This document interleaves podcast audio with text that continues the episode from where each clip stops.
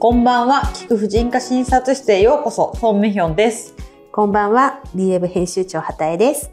さて、今回の質問。孫先生、私の閉経はいつですか？は、私からの質問でもあるんです。もちろん読者さんから来たんですよ。いつなんですか？閉経ってってすごい来るんですよ、質問。そうなんや、やっぱ気になりますよね、閉経。なんかね、更年期って言われるより、閉経って言われる方が、すごい、こう、うってきます。そうですね。なんか更年期は秋のイメージ。閉経は冬って感じがするんですけど。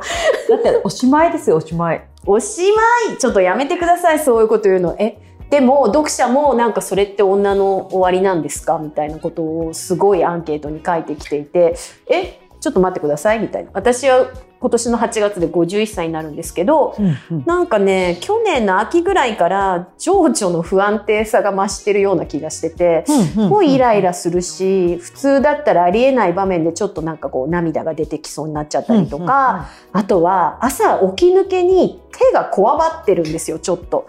で、これ、もういろんな更年期本とかを、うん。あの集めまくってるので、うんうんうん。これもう更年期でしょ、私、と思って、うんで、その先生のところに、あの、女性ホルモン値を測っていただきに行ったんですよね。そうね。なんか更年期って本当にもういろんな症状が起こるんですけども、うん朝こわが、こわばったらどっちかといえばリウマチちゃうって感じだけどね。えーそれはそれで嫌だけど、え、でもね、更年期の本の症状のところとかにめちゃめちゃ書いてあるんですよ。手のこわばりの話も。うんまあなんか痺れたりとかありますけどね。どうなんやろ？でも去年の秋頃から情緒がどうこうってまあそれは受験生がいるとかコロナで 家にずっといるとかそうそう、結局ね、あの、測っていただいたけど、大してまだ低くなかったんですよね。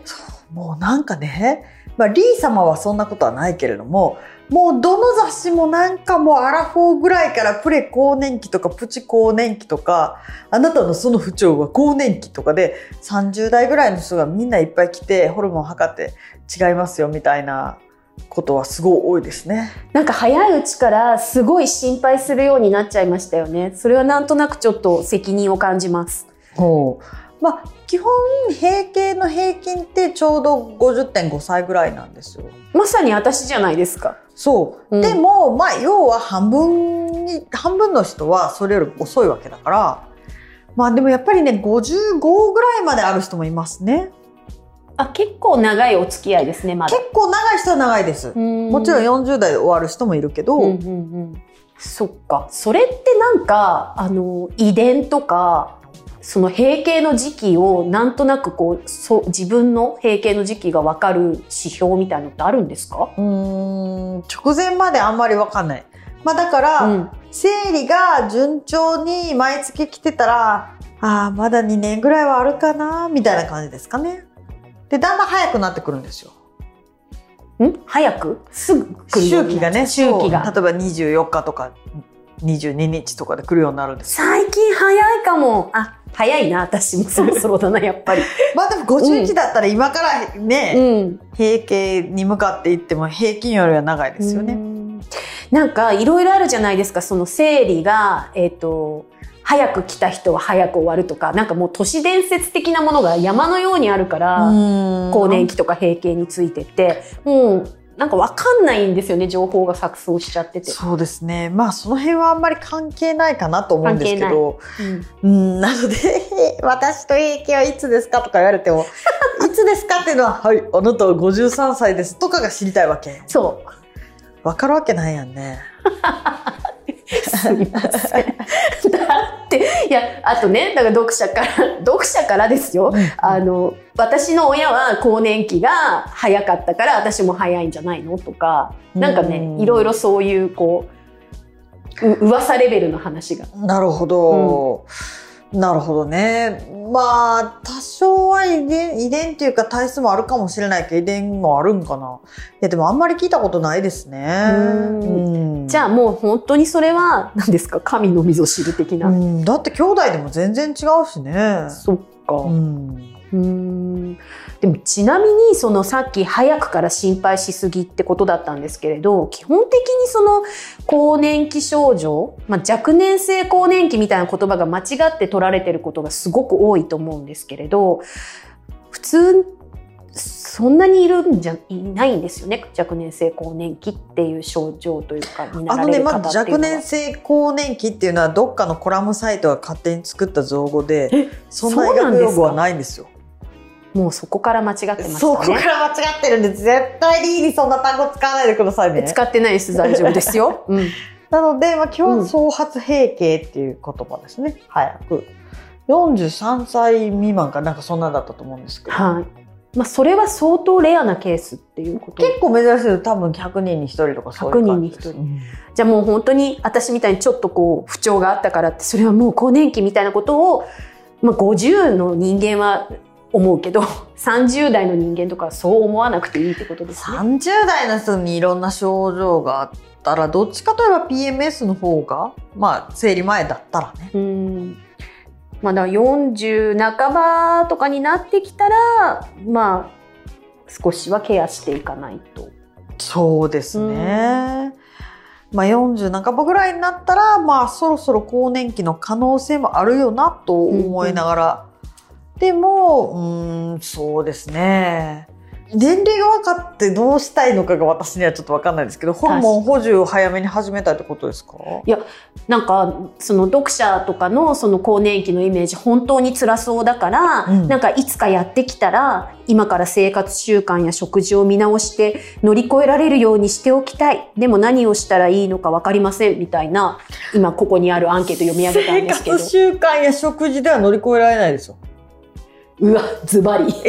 まあまあまあもちろんあのこういうのって例えばですよ、うんまあ、多分リー読者はもともとがなんかファーストフードしか食べてなくて昼夜逆転みたいな、うんいわゆるジャンキーな生活をしてる人ってすごい少ないと思うんですね。そうですね。真面目な人がよりめちゃくちゃストイックにしたから乗り切れるもんではないんですよ。ででも本当に乱れまくってるなんか不規則な生活をしてる人はそれはもう自律神経の健康のためにちゃんと規則正しく寝たり起きたり食べたりしてくださいって感じなんですけどなのでその方のことは分かりませんがリー読者の場合これ以上真面目にしないでって感じ。もうちょっと緩くした方が気楽に乗り越えられるかもしれないって感そうじですか？いうことです。あーなんかちょっとわかる気がする。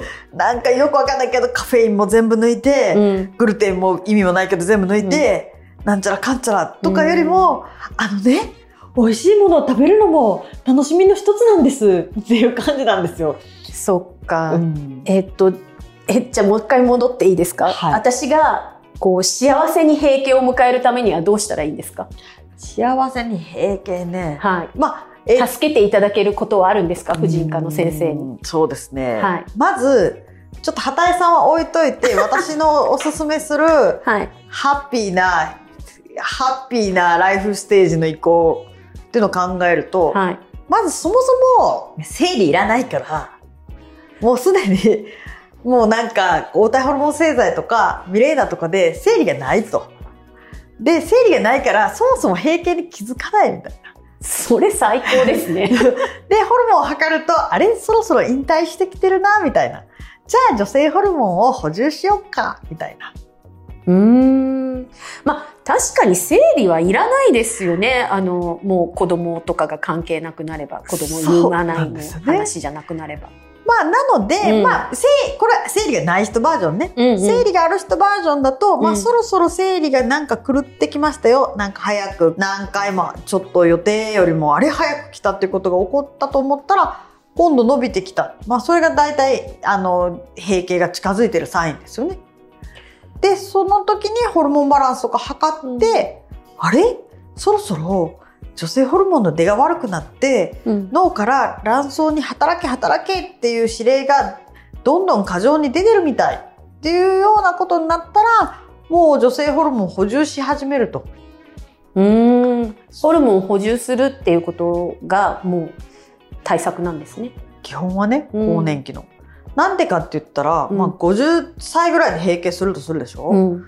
でも我々今100ぐらいまで生きないとダメじゃないですか。まだ半分じゃないですか。そう。あと半分、うん。卵巣引退したまま、うんエストロゲンの恩恵も全然受けられないまま、うん。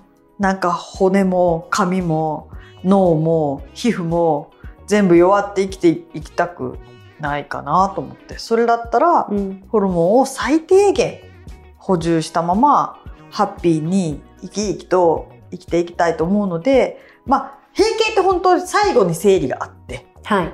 丸1年生理が来なかったらああれが最後だったなってなるんですけどそこまで別に卵巣枯渇した状態でねなんか様子見なくてもいいかなと私は思うんですけど、じゃあ、まあ私は今回はまだでしたけど、ホルモン値をまあ時々測ってみて、まあ必要なところで女性ホルモンを補充し始めるのが私がハッピーに過ごすコツかしら。そうですね、まあ、ホルモンを時々測るのでもいいし、うん。なんか更年期に特有かなと思うような症状が出た時に測るのでもいいので、まあ何もはいなんかこうなんだろうあのボクシングとかね倒れて はいカウントしてはいはいもうこれで KO 勝ちとかじゃなくてなんかあもうちょっとペースダウンしてきたら、うん。